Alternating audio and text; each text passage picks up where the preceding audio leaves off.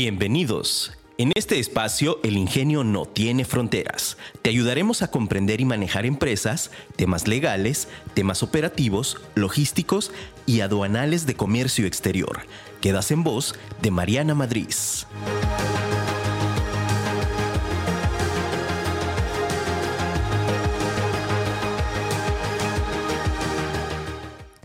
Cuando pierdas, no pierdas la lección. Dalai Lama. Hola, ¿qué tal? Muy buenos días a este tu programa El Ingenio No Tiene Fronteras. Soy Mariana Madrid y estoy muy contenta de estar el día de hoy aquí contigo en este programa que es un programa especialmente hecho para ti, empresa, para ti, empresario, que quiere comenzar a cumplir sus sueños. Y el día de hoy tengo aquí un invitado súper especial. Él es un queridísimo amigo y también conocedor y experto en la materia que vamos a platicar el día de hoy, del tema que vamos a platicar el día de hoy. Él es ingeniero industrial y aparte tiene un máster en finanzas y también eres experto en Black Belt. Master, master, master, Black Belt. Bueno, por ahí, por ahí va una certificación. Bueno, aquí sin más ni menos les presento, él es Francisco de la empresa Tubi Shark y está el día de hoy aquí con nosotros porque aparte de que es un experto en la parte de gestión de negocios y en toda la mejora continua para las empresas, pues bueno, me hizo el favor hoy de acompañarnos para compartir con nosotros algo súper importante y más porque justo estamos arrancando el año, ¿no? Y las empresas, digamos, bien prevenidas, quizá desde octubre ya empezaron sus precierres, a empezar a ver objetivos para el año siguiente, a ver cómo quedamos, cómo vamos, qué vamos a mover, quiero pensar. Algunas empresas lo hacen desde diciembre, el, pues la planificación estratégica del año. Pero algunas también en enero y otras pues ni las hacen. Ni las hacen. Entonces, el día de hoy justo por eso me di la tarea de invitar a Francisco porque me gustaría que platiquemos, que Francisco nos platique acerca de los objetivos. Si tú que me estás escuchando allá en tu negocio, en tu emprendimiento, en tu empresa, no has hecho objetivos o tal vez los hiciste, pero no sabes si los hiciste de manera correcta, porque para hacer objetivos hay que llevar una metodología. Y entonces el día de hoy Francisco nos va a platicar un poquito de eso. Entonces, Francisco, estos micrófonos son tuyos. están, bueno, son de Gerson, pero, pero en este momento aquí eres el experto. Platícanos. ¿Qué son los objetivos y por qué son los objetivos importantes en las empresas? Muy bien, pues los objetivos le dan rumbo a la organización. Eh, hay, para mi, para mi punto de vista, no es que vengan libros basado nada más en mi experiencia, hay tres tipos de objetivos.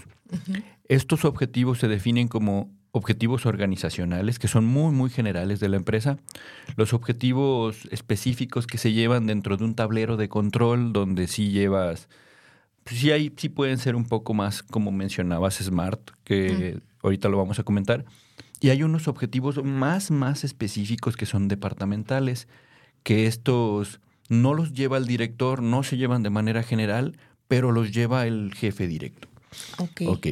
Entonces, hablando más o menos de eso, voy a, voy a ponerme un poquito más atrás para hablarte de un servicio de planificación estratégica o, el, o la planificación estratégica de la empresa, ahí es donde se define el rumbo de la organización, lo que se va a hacer en ese año. Okay. Hay varios tipos de planificación estratégica, pero y varias metodologías para sacar la planificación estratégica. Los muy generales, vamos a empezar por los objetivos muy, muy generales de la organización. Estos objetivos muy, muy generales se hacen eh, con herramientas específicas de la planificación estratégica, como por ejemplo te voy a mencionar tres. Hay una herramienta que se llama PEST, hay otra que se llama Porter, cuatro. Hay otra que se llama FODA y hay otra que se llama Hoshinkanri. Ok. ¿Sale? Todas esas herramientas te ayudan a marcar los objetivos al corto, mediano y largo plazo de la organización. ¿Para qué? Para que vaya con rumbo. Estos objetivos no son medibles.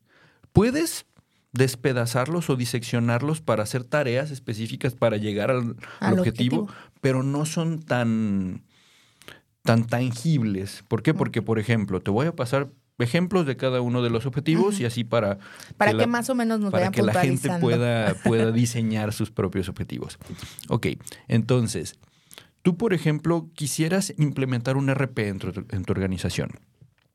Ese es un objetivo muy general, muy general el objetivo muy general lo diseccionamos en 10 actividades. Por ejemplo, la primera actividad que tienes que hacer, y eso salió después de haber hecho la planificación estratégica, debes de hacer la búsqueda del proveedor o ver cuál es el RP más específico que me puede servir a mí en mi organización. Esa es la primera tarea. Del 1 al 100, cómo va de avance. Y le vas dando avance a cada una de esas actividades por lo muy general, porque es un, no puedes tenerlo como medible. No voy a siempre hacer implementaciones de, RP. Claro, es una mm. sola vez y entonces voy a llegar al punto y ya de ahí solamente se Y ya puede ser mejoras, mantenimientos, implementaciones en diferentes tipos de áreas, e, etcétera. Entonces, ese es muy, muy general de la organización y sale mediante las herramientas que te estoy diciendo. Ok. Ok. El, el segundo, el segundo se lleva en unas herramientas también que se llaman Balance Scorecard o traducido al español, que también siempre se lo digo a mis clientes, se llaman un tablero de control. Okay. Estos tableros de control yo los hago y también las, personas lo pueden hacer por eh, macroprocesos o por procesos muy, muy, muy grandes. Dentro de las organizaciones existen cinco macroprocesos el macroproceso estratégico, que ya ahorita lo vimos y es donde sacamos todo el rumbo de la organización, el macroproceso comercial, que es donde definimos nuestra estrategia comercial, cómo vamos a atacar al cliente, dónde definimos nuestro cliente objetivo, prospección, CRM y todo lo que conlleva ahí. El tema de las ventas. Ventas, correcto. Ventas, marketing, servicio al cliente, todo lo que conlleva eso. Ok, el tercer macroproceso es el macroproceso operativo cómo ejecutamos nuestro servicio, cómo manufacturamos o cómo producimos nuestro producto o cómo comercializamos nuestro producto. ¿Sale? Eso es para los tres tipos de empresas que existen. Ok. El cuarto macroproceso es el macroproceso de apoyo. Este macroproceso de apoyo lo tienen muchísimas áreas, pero por ejemplo, para pasarte un ejemplo de un macroproceso de apoyo es el proceso administrativo. Mm, ok. ¿Sale? Mantenimientos, cuentas por cobrar, facturación. Todas esas cuestiones. Todas esas. Entonces, definiendo ya el cuarto macroproceso, definimos el último, que nadie le pone atención a este, pero es tan básico y es uno de los pilares. Por ejemplo, si lo, lo hiciéramos en un edificio, en una casa, la estrategia va en medio y los cuatro pilares son los que te estoy diciendo. Imagínate que te falta un pilar dentro de la organización, pues empiezas a tambalear. a tambalear. Vámonos, recio para abajo. Pero eso la tienen todos, que es el macroproceso de calidad. Ok. Este macroproceso de calidad le da seguimiento a la mejora continua, a las correcciones que hay que hacer dentro de la organización, al servicio al cliente, por ejemplo, de que, oye, tiene un, tiene un malestar, una inconformidad, un rechazo, una queja, hay que darle seguimiento basado en, la metodología que hay que tener de calidad. Entonces, ese macroproceso te ayuda a mejorar. Ok, ya definidos todos esos macroprocesos, ya vimos que los, los estratégicos son objetivos muy generales, pero ahora siguen comerciales, operativos, calidad y apoyo. Eso sí se pueden poner en un macro en un, en balance scorecard, en un tablero de control. Tablero de control. Este tablero de control, para ejemplificar algo, tú puedes llevar a cabo eh, muy, muy generales dentro de este macroproceso. Por ejemplo, comercial. Pues, ¿cuáles son los indicadores básicos de comercial? Básicos son tres, que es facturación. Es el de atención al cliente, que puede ser el, el de satisfacción al cliente.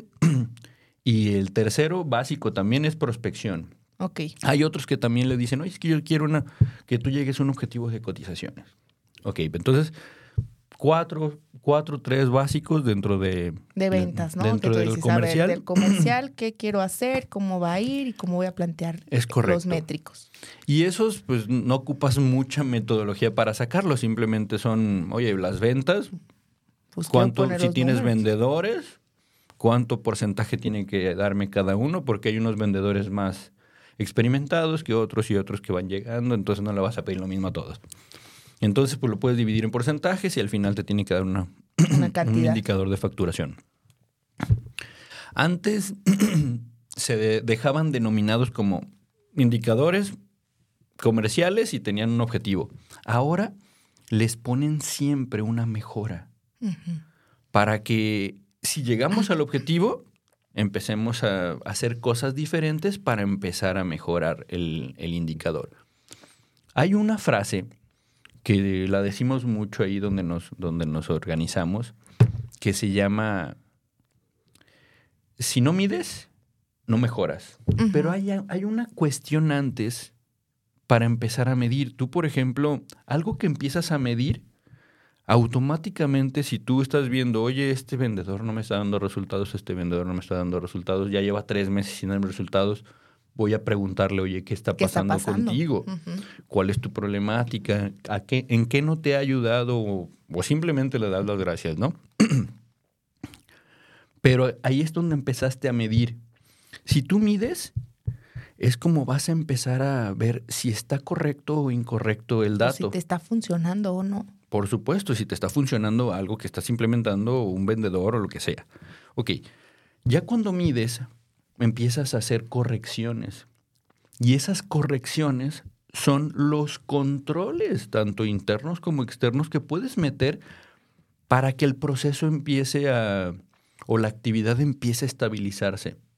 Ok, ya mediste, y estás viendo que va así, ¿no? sí, para arriba, para abajo y estás entre la prueba y error y si quito esto y si pongo aquello. Va en una montaña rusa la actividad o el proceso. O sea, trae mucha inestabilidad cuando estás midiendo. Cuando controlas empieza a estabilizarse el, el, indicador. Y aquí sí empieza, es, es uno, es un, uno después de otro. Primero mides, después controlas y al último mejoras. Ok. Fíjense bien, voy a hacer una pequeña pausa. Fíjense bien. Quiero que pongamos atención de lo que estamos platicando. Si te fijas, te voy a dar un pequeño resumen nada más para que no nos perdamos en la idea. Estamos platicando acerca de cómo hacer objetivos para tu empresa, pero todo viene desde una parte anterior a esto que es la parte de nuestra planificación estratégica. Estamos platicando acerca de la planificación estratégica. Y ahorita no es como que te diga, necesitamos que tengas tus 80 manuales de procesos de cada actividad. No, estamos hablando de algo súper general que nos está diciendo Francisco, cuáles son los pilares importantes para tu empresa y cómo puedes empezar a medir en cada uno para poder llegar a tus objetivos. Algo que es súper importante en tu negocio es que conozcas tu negocio que sepas qué te funciona, qué no te funciona. Pero siempre que vayas a decir, a ver, esto como que no me funciona, el como que ya nos perdimos. Lo ideal es que pongas un número, un cuantificable, un algo, ¿no? Si estamos hablando de ventas, pues decir, a ver, yo quiero vender y obviamente también aquí vamos a entrar una parte, es que tiene que ser muy coherente, ¿no? O sea, si tus ingresos de todo el año fueron 100 mil pesos, pues no vas a venir a decir, ah, sabes que este año quiero vender 100 mil millones. ¿no? O sea, claro, tengo que ser súper coherente con ese objetivo. Si yo estoy marcando, voy a poner ventas y mis ventas van a ir. nos vamos a decir, el mismo número que vendiste el, el, año pasado, ¿no? Vas a decir, ok, mi punto de partida es vender cuando menos, a lo mejor el doble que vendí, ¿no? Ese es tu objetivo del año punto en la parte de ventas y lo que nos decía Francisco, empieza a distribuir, si tú tienes vendedores, si es uno, si son dos, cómo vas a empezar a distribuir, cuánto tiene que llegar a vender cada quien y que entonces empieces a tener ese control, es decir, empieza a medir y aquí yo te voy a hacer una pregunta. Para este trayecto que decíamos de la montaña rusa, cuando empezamos a medir y que todavía no tenemos muy claro cuál es el estándar o el decir la media de decir, ah, esto ya, ya fueron dos, tres meses con estos números, entonces creo que este es mi control, ¿no? Esa sería la manera de identificar, ya se estabilizó. ok, pero ¿cuánto sería en realidad un promedio de tiempo para la primera fase cuando podemos estar en montaña rusa? Que tú digas, ¿sabes qué? El promedio o lo normal que estemos en la montaña rusa son seis meses, dos meses y la otra también.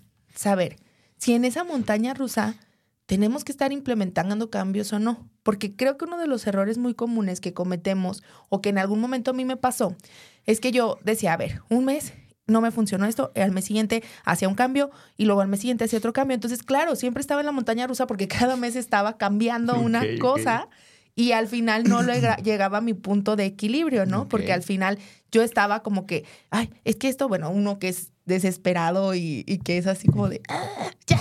Muy bien. sí, tú sabes, uno es así. Entonces, pues de pronto yo llegaba y decía, a ver, ¿qué está pasando aquí? Que no sé qué, esto no me está funcionando, déjalo cambio y así, pero hacía cambios muy constantes, entonces claro, nunca llegaba a mi punto de equilibrio para ver si me estaba funcionando o no. ¿Cuánto sería un tiempo ideal, por ejemplo, en el tema de ventas? Un tiempo ideal para que dejemos un, o sea, si dijimos, este es el objetivo y lo voy a hacer con esta manera, esta manera y con esta tarea, ¿cuánto sería un tiempo ideal para decir si me está funcionando, no me está funcionando y ya generó un cambio? Perfecto. Mira, Primero, yo creo, las empresas, eso es también mi creencia basado en mi experiencia, las empresas tienen dentro de sus procesos, dependiendo del tamaño de la empresa, obviamente es la robustez de su sistema y todo lo que tienen controles para poder estarlos mejorando. Pero, por ejemplo, una MIPYME, que estamos hablando de una micro, pequeña y mediana, que son las que más hay en México, por supuesto, y las que yo creo que más nos están viendo, esas yo las podría dividir por cuartos o trimestres. Ok. ¿Sale? Si tú estás viendo y estás implementando un cambio, lo iniciaste en enero, todo, el primero de enero, todo enero lo, lo mediste, todo febrero lo mediste y todo marzo lo mediste, sacas un resumen de tu, de tu trimestre. Este promedio, también por ejemplo, si la empresa es muy, muy nueva, podríamos agarrar trimestres. Pero también si la empresa ya tiene bastante historial, podemos agarrar los años pasados. Porque, por ejemplo, si tú estás viendo que enero se está comportando de la misma forma que tu enero, a lo mejor traes temporalidades.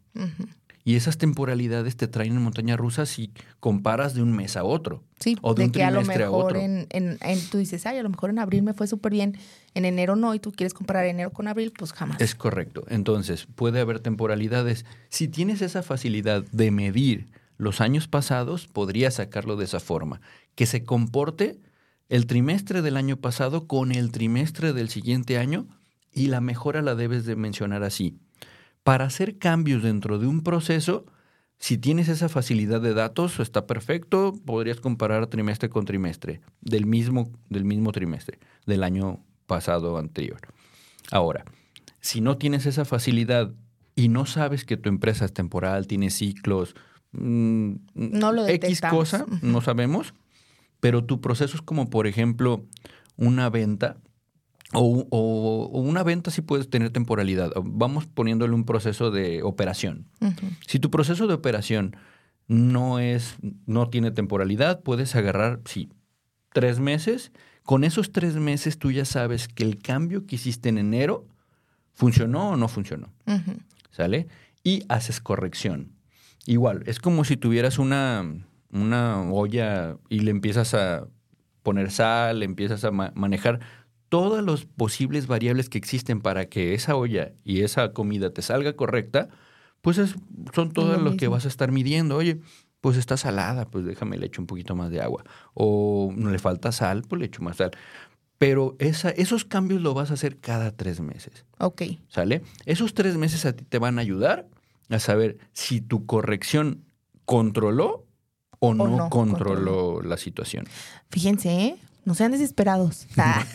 Sí, porque una... No sean desesperados. Tres meses tenemos que esperar.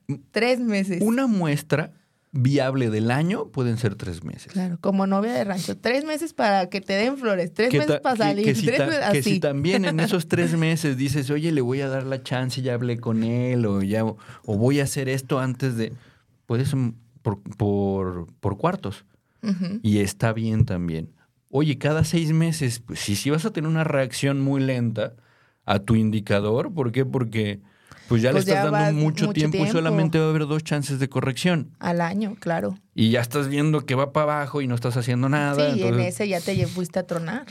Puede ser que, bueno, a lo mejor una mediana no, pero una micro yo creo que sí nos fuimos. Claro, ya se llamaba. No pasamos el periodo de prueba. Muy bien, exactamente. Entonces, estamos hablando entonces ahorita de los indicadores que se ponen en el tablero de control o balance scorecard.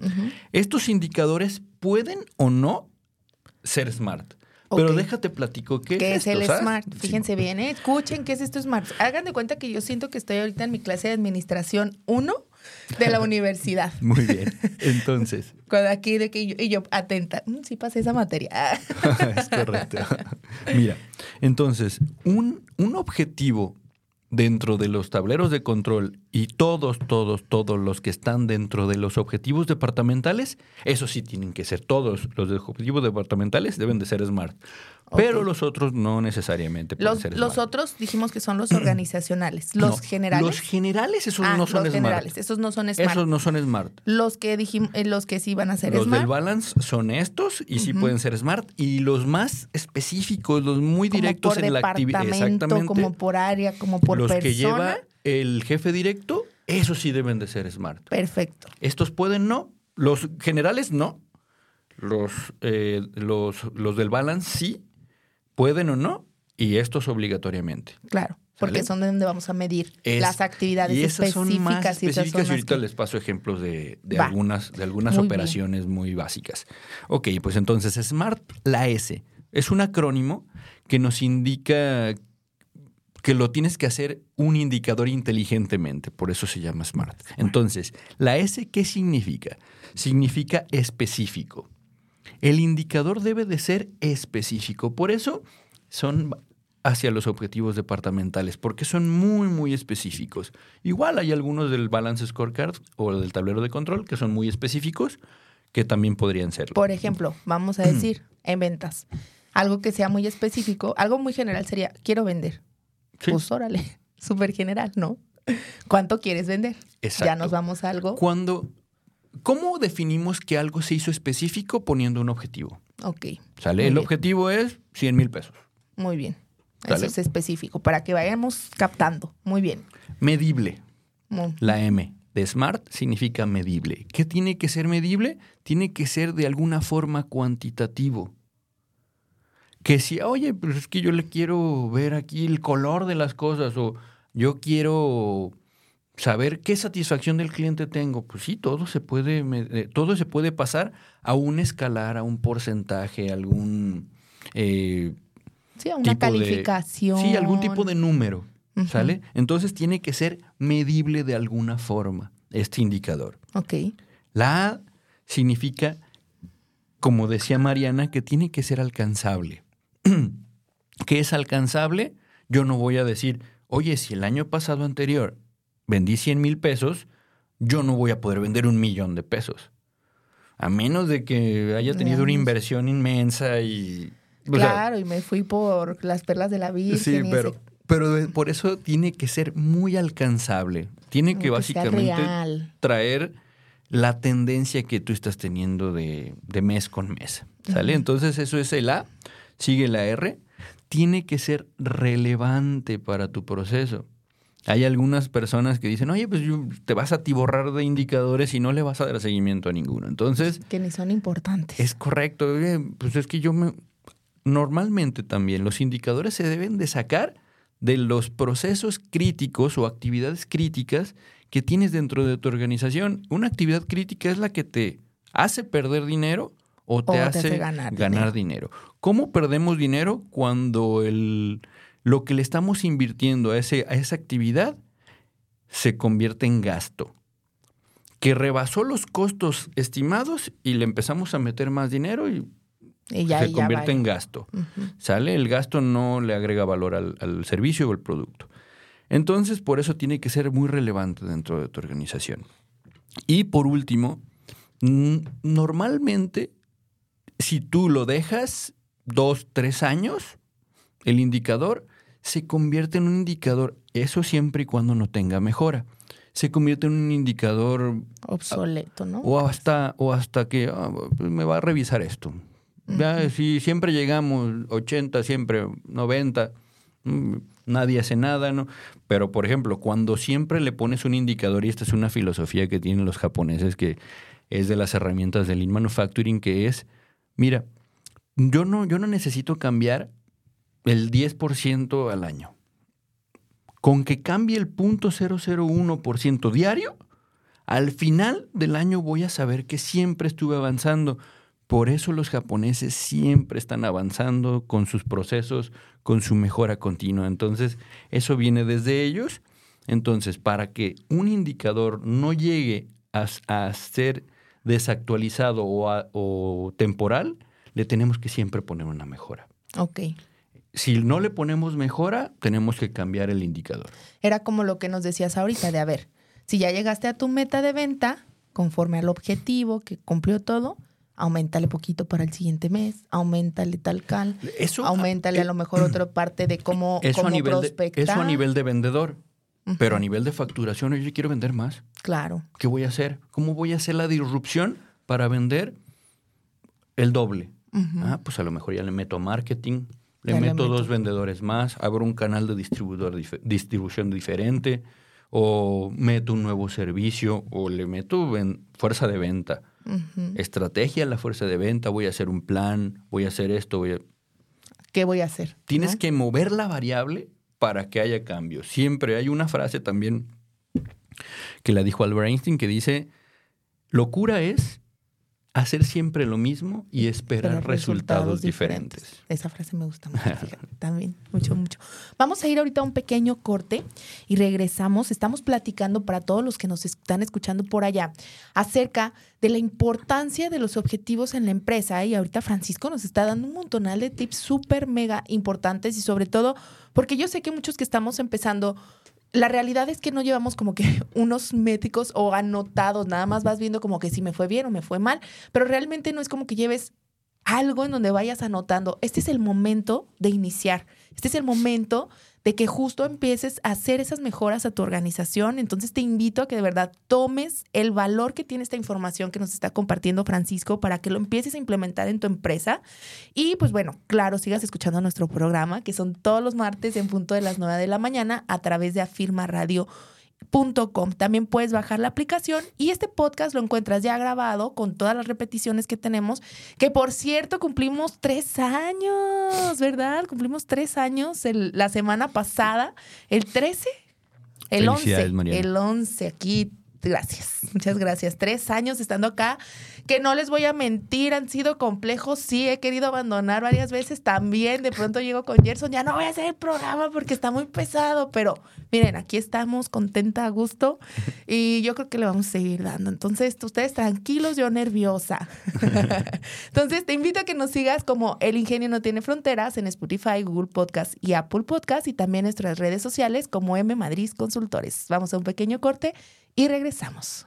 Bien, continuamos en este tu programa El Ingenio no tiene fronteras. Soy Mariana Madrid y tengo de invitado especial a Francisco de Tubi Shark. Y estamos platicando acerca de la importancia de los objetivos en la empresa y justo nos platicaba ahorita Francisco cómo es que deben de ser estos objetivos y nos decía que tienen que ser SMART, específicos, medibles, alcanzables, alcanzables temporales y nos falta la A. Ah, y yo, es S, M, A, alcanzables. La R, rentables. No. Smart tiene que ser medibles. Dios mío. y yo, se nos olvidó, no se apure, normal. Es específicos, vamos a repetirlos, específicos, medibles. Específicos, medibles, alcanzables, relevantes, relevantes, relevantes importantes, relevantes y, temporales. Es decir, que estén en constante cambio para que también no nos acostumbremos, ¿no? Porque bien fácil, uno es, ¿no? Y luego el mexicano se las haya, pero facilito para decir, eh, ya lo domino, ya, así, nomás tengo que hacer esto y ya, no pasa nada. y si le pones la mejora, siempre está en constante mm, mm, como esfuerzo o... Claro. ¿Cómo se llama? Hay una palabra que te dice, siempre te está retando el indicador. Y estás eh, con ese impulso de seguir mejorando. Y obviamente te motiva, ¿no? Si estás dando el resultado. Te va motivando. Claro. Sí, dependiendo de la empresa, claro. Muy bien. Oye, a ver, entonces hablábamos de que teníamos los objetivos generales que no necesariamente son SMART, o sea, de hecho regularmente no son, ¿no? Porque esos son muy enfocados a toda la organización. Pero ya conforme vamos bajando en, en la escala de nuestra jerarquía, si lo vemos así, yo lo veo como una pirámide, en la jerarquía ya a lo mejor de puestos, ya entonces ahora sí hablamos de la parte estructural y de la parte ahora sí que tiene que ver con las actividades específicas puestos y con un jefe inmediato, que es el que sí va a llevar un, una medición de objetivos conforme a lo que acabamos de mencionar. Es correcto, entonces, sí, dime, dime. Sí. No, entonces Hablamos ya de objetivos ya muy, muy específicos que están dentro de los departamentos de la organización. Estos departamentos pueden ser un departamento de administración, planeación, ventas, administración, finanzas, por supuesto, recursos humanos, cualquier departamento que esté dentro de nuestra organización, si no hay departamentos, aguas, tenemos que ser estructura. Y esa estructura organizacional nos trae esa, esa, jerarquía de departamentos o separación de departamentos. Ok, vamos a hablar de un departamento. ¿Quieres decirme un departamento en específico tú para hacer una ejemplificación de algún indicador? Por ejemplo, administración. Ok, perfecto. El departamento de administración puede y no llevar varias cuestiones que son... el, de administración es básicamente el apoyo de la organización. Es el que valida que todo se esté haciendo correctamente dentro de lo que es la, ejecución, la ejecución. ¿Ok? Entonces, por ejemplo, en administración hay muchas vertientes, como por ejemplo lo que acabas de mencionar, que es finanzas.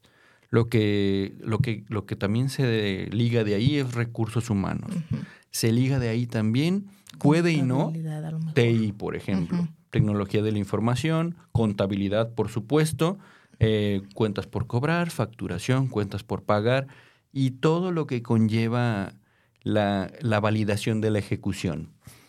Costos también pueden llevar, pueden llevar muchísimos departamentos. Ok, Vamos a hablar de un departamento en específico, como por ejemplo uno que se deslinda de que se liga de administración. Contabilidad. Mm, es muy. Todavía sigue siendo muy grande. Oh, pues. No, no, no. Micro, pequeña y mediana. Hasta la mediana ya tiene contador. Claro. Entonces, las, las pequeñas y las micros lo, lo es subcontratado, es externo. Vamos a hablar de uno más específico que es recursos humanos. Va. Ese sí, por ejemplo, tiene, discúlpame, te había dicho que sí, pero, o bueno, podemos hablar de contador, de contabilidad. No, está bien, dale, de recursos humanos. Con el vamos ejemplo. A, no, vamos a hablar de. El Francisco viendo mi cara de vamos maldito. A de, vamos a hablar de contabilidad. Por ejemplo, en contabilidad cuando el Pero se vieron qué miedo me tuvo. Cuando el contador está, está analizando los estados de resultados, perdón, el estado, los estados financieros, te avienta eh, dos, dos estados, que es el balance general y el estado de resultados. Al analizar esto, puedes sacar unos indicadores que se llaman razones financieras. Y estas razones financieras, hay cuatro razones financieras, que de ahí puedes sacar también indicadores financieros. Ok. Hay unas razones financieras y hay otros indicadores financieros. Dependiendo la, el servicio que tengas con tu contador, son todo lo que te puedo ofrecer dentro de esto. De la gama de información. Claro, porque a todo mundo le hacen la contabilidad. Créeme lo que a todo mundo se le hace en la contabilidad. Ya analizar las, los estados financieros, a pocos, y a casi ninguno indicadores financieros. A casi ninguno. Pero por eso estamos hablando de micro, pequeña y mediana.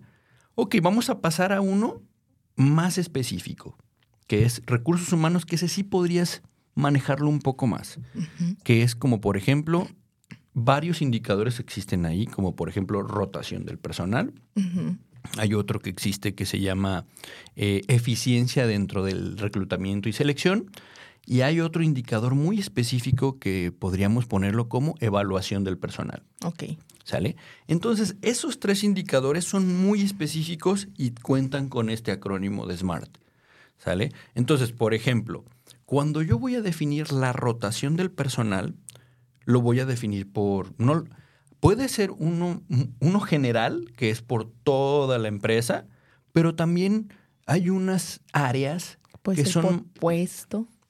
Puede ser, pero hay unas áreas que son más difíciles de cubrir que otras. Ok. Como por ejemplo, ahorita el coco de todo, de todo recurso humano es producción o ejecución de la, de la operación. Esta producción, ¿por qué? Porque pues, se gana poco, es mucha, mucha friega, y, hay muchísimas cosas. Entonces hay mucha rotación dentro de las áreas operativas. Ahí puedes medir la rotación cuántas personas salen y cuánta es la plantilla que debe de haber. Ok. Ok, entonces, ¿cuántas personas salen y la plantilla base de, operación o de, o de, producción? Ahí fíjense qué importante lo que nos está diciendo Francisco, por ejemplo, en este, en este caso, eh, decir en este, por ejemplo, en este ejemplo, este, es bien importante saber con cuánto tu operación no se para, ¿no? Que era lo que decíamos, hablabas también de los puntos críticos. Es correcto. ¿Con cuánto tu operación o las actividades críticas? ¿Con cuánto tu operación no se para? Es decir, yo ya sé que tengo una rotación y por eso se vuelve importante el métrico, porque tienes una rotación de cierto personal cada cierto tiempo, bla, bla. Pero así como tienes bajas, también debes de tener altas. Entonces ahí tiene que ir llevándose el métrico con relación a cuánto tengo que estar prospectando para que mi plantilla, si yo necesito 10 personas para que mi operación no falle, pues cuál va a ser la rotación que tengo que tener para que siempre se mantengan esas 10 personas en la plantilla. Imagínate, el 10 personas son las que debe de haber base. Pero, pues si se sale una, nos quedan 9. Entonces, aquí debemos de tener a lo mejor un, oye, tienen 12. Si, si baja del, del 12, yo ya no te tengo que hacer una requisición de personal tú automáticamente tienes que traerme más personal y vamos a evaluar, oye, me quedé con 8 este mes. ¿Qué está pasando? claro. Ah, pues es que hubo esto. Recursos humanos tiene que darte todos los motivos por qué las personas no están quedándose dentro de la organización. Entonces, ese es un indicador muy específico, muy smart y tiene que analizarse los datos del por qué, con una, a lo mejor una entrevista de salida, el por qué se están yendo las personas, se tienen que analizar esos datos para controlar esa rotación del personal. Claro. Y esa rotación del personal, en un momento, ya podríamos decirle, ¿sabes qué? Pues ya no son 12, ya son 11. Ya le estamos metiendo una mejora. Claro. Oye, también, incluso ahorita mencionan, ¿no? La, entrevista de salida, pero también es importante saber por qué las personas que se quedan, se quedan. ¿Qué es lo que los está haciendo llamativos? Ese ya sería como la evaluación del personal. Ok. Ok, o sea, ya va en otro métrico. Sí, sí, sí, porque una cosa es la que sale y otra cosa es la que, la que se queda y por qué se está quedando, por supuesto. Y a ver, y si se queda, ¿me está dando un resultado? ¿O, no? o está haciendo está haciendo como que trabaja. Claro, porque también, fíjense, ahorita que hablamos esto de, personal, o sea, en los últimos, en el último año, de pronto empresarios, empresas, amigos se acercan de que, oye, no manches, le batallamos con el personal y la rotación está cañona y mil cosas, ¿no? Y entonces también he sabido y también a lo mejor nos ha pasado que por el miedo a no encontrar a alguien, porque sabemos que está difícil la situación, bla, bla, bla, nos quedamos con a lo mejor una persona que no nos funciona en el puesto. Y también eso, eso a la larga te va llevando de mal en peor. Te va llevando de mal en peor porque no está generando la eficiencia que debes de tener. Pues, eh, la productividad, eficiencia o eficacia del mismo, de la misma actividad, exacto. Pero Aquí, por ejemplo, entraríamos al, indicador de evaluación de personal. Pero así como son dos esos, esos dos ejemplos, nos están dando muchísima información, así hay de todos los departamentos. Claro. Dependiendo el tamaño, dependiendo la actividad, lo crítico que sea para tu organización, lo que es crítico donde te genera más gasto. Así te puedo decir. Ya después de que, oye, ya no me, ya no estoy generando tanto gasto, ya estoy muy hermético con este, se llaman desperdicios. Ya no tengo tanto desperdicio, ahora vámonos hacia el costo. Vamos a batir costos, ya que ya entran muchas herramientas de Lean ahí. ¿Cuáles son, qué es la filosofía Lean? Hacer con menos, más, o lo mismo. O por lo menos lo mismo. Pero estamos hablando, oye, mi plantilla son 10. recursos, ¿no? Mi plantilla son 10, ahora voy a hacer todo con 8. Y con eso tengo que hacer más o por lo menos lo mismo. ¿Sale? Entonces, ya es hablar de mejora, mejora continua. exactamente, exactamente. En lo que Francisco es supermaster. sí, Master Black Belt. Master Black Belt. Por ahí iba, por ahí iba. Pero bueno. pues bueno, Francisco, eh, me siento muy contenta de que nos hubieras acompañado hoy. Ya estamos llegando a la finalidad del, del, programa del día de hoy. Te agradezco mucho que estuvieras aquí con nosotros. Antes de irte, dos cosas. Primero, que nos pases tres tips importantes para aquellas empresas que no tienen objetivos o que no tienen una estructura todavía. Eh, tres tips importantes, así, súper generales, que tú puedes decir, esto es importante para que empecemos a darle una estructura a la organización o a tus objetivos. Y la otra, claro que nos pasen tus datos de contacto para las personas que tengan dudas de este tema, que les gustaría que les apoyes, porque Francisco es súper experto.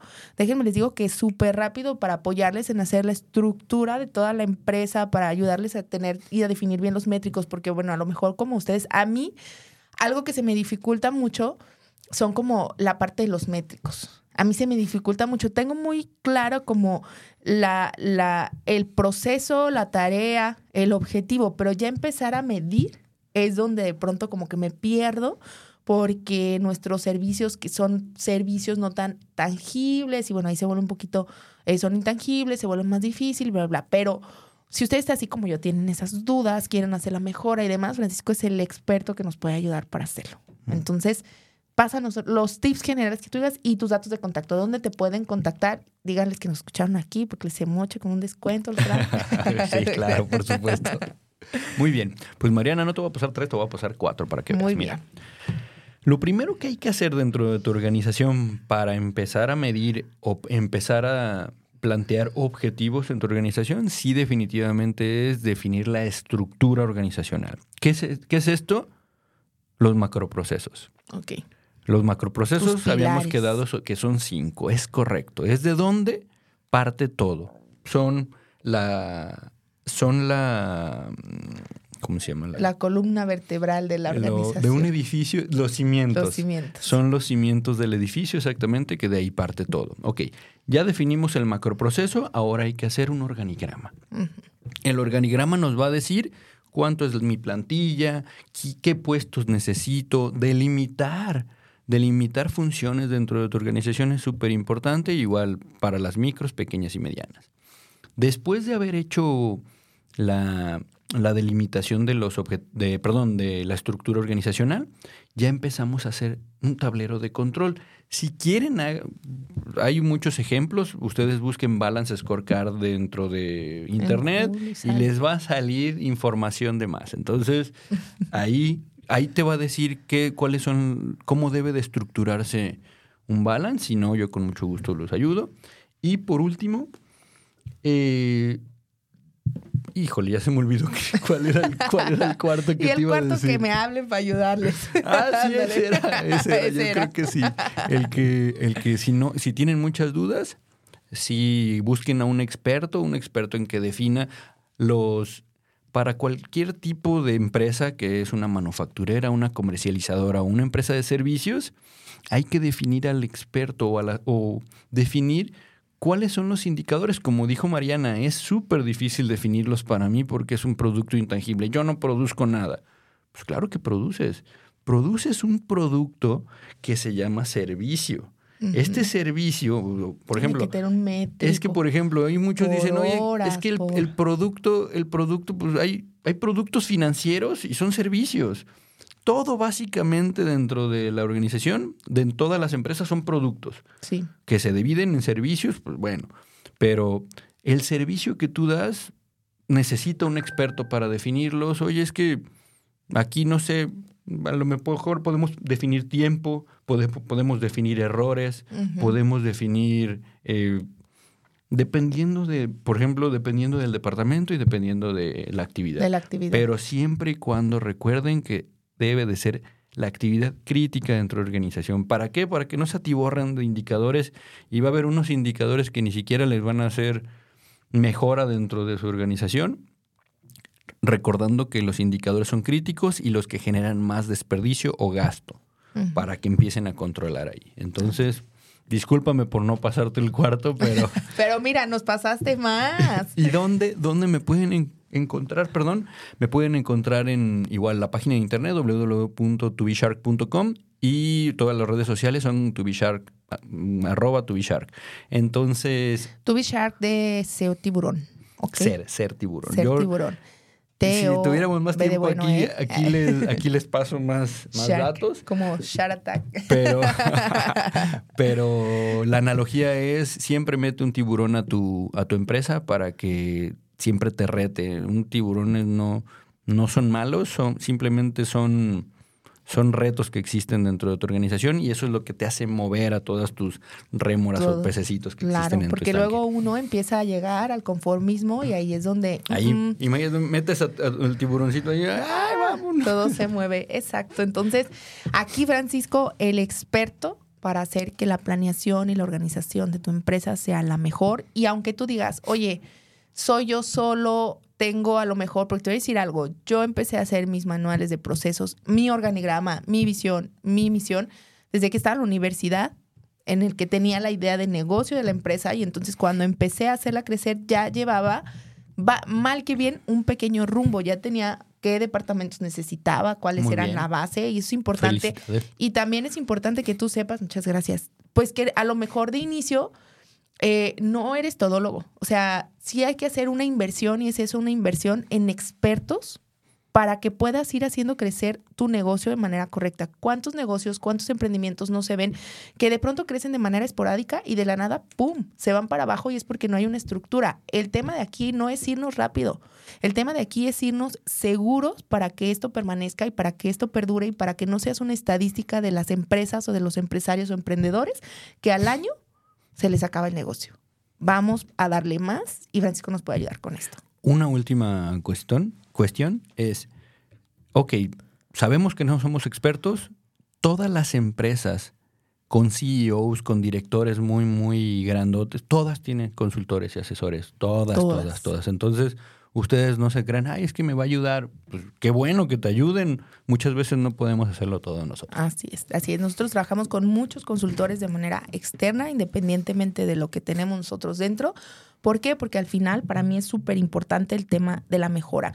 Y hoy te hablaba de esta frase, te decía, cuando pierdas, no pierdas la lección. Lo dijo Dalai Lama, súper importante que siempre, siempre tengamos conciencia de lo que estamos ganando cuando estamos perdiendo. Fíjate bien, ¿qué estoy ganando de esto? ¿Qué estoy aprendiendo? Y también hay otra frase que me gusta mucho que dice, yo nunca pierdo, yo siempre gano.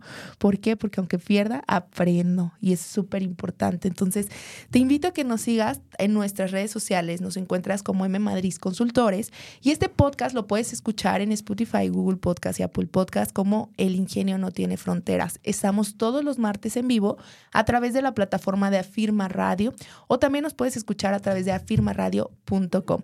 Soy Mariana Madrid y recuerda que el ingenio no tiene fronteras. Recuerda que tenemos una cita el próximo martes en punto de las 9 de la mañana. Síguenos en nuestras redes sociales como MM Consultores.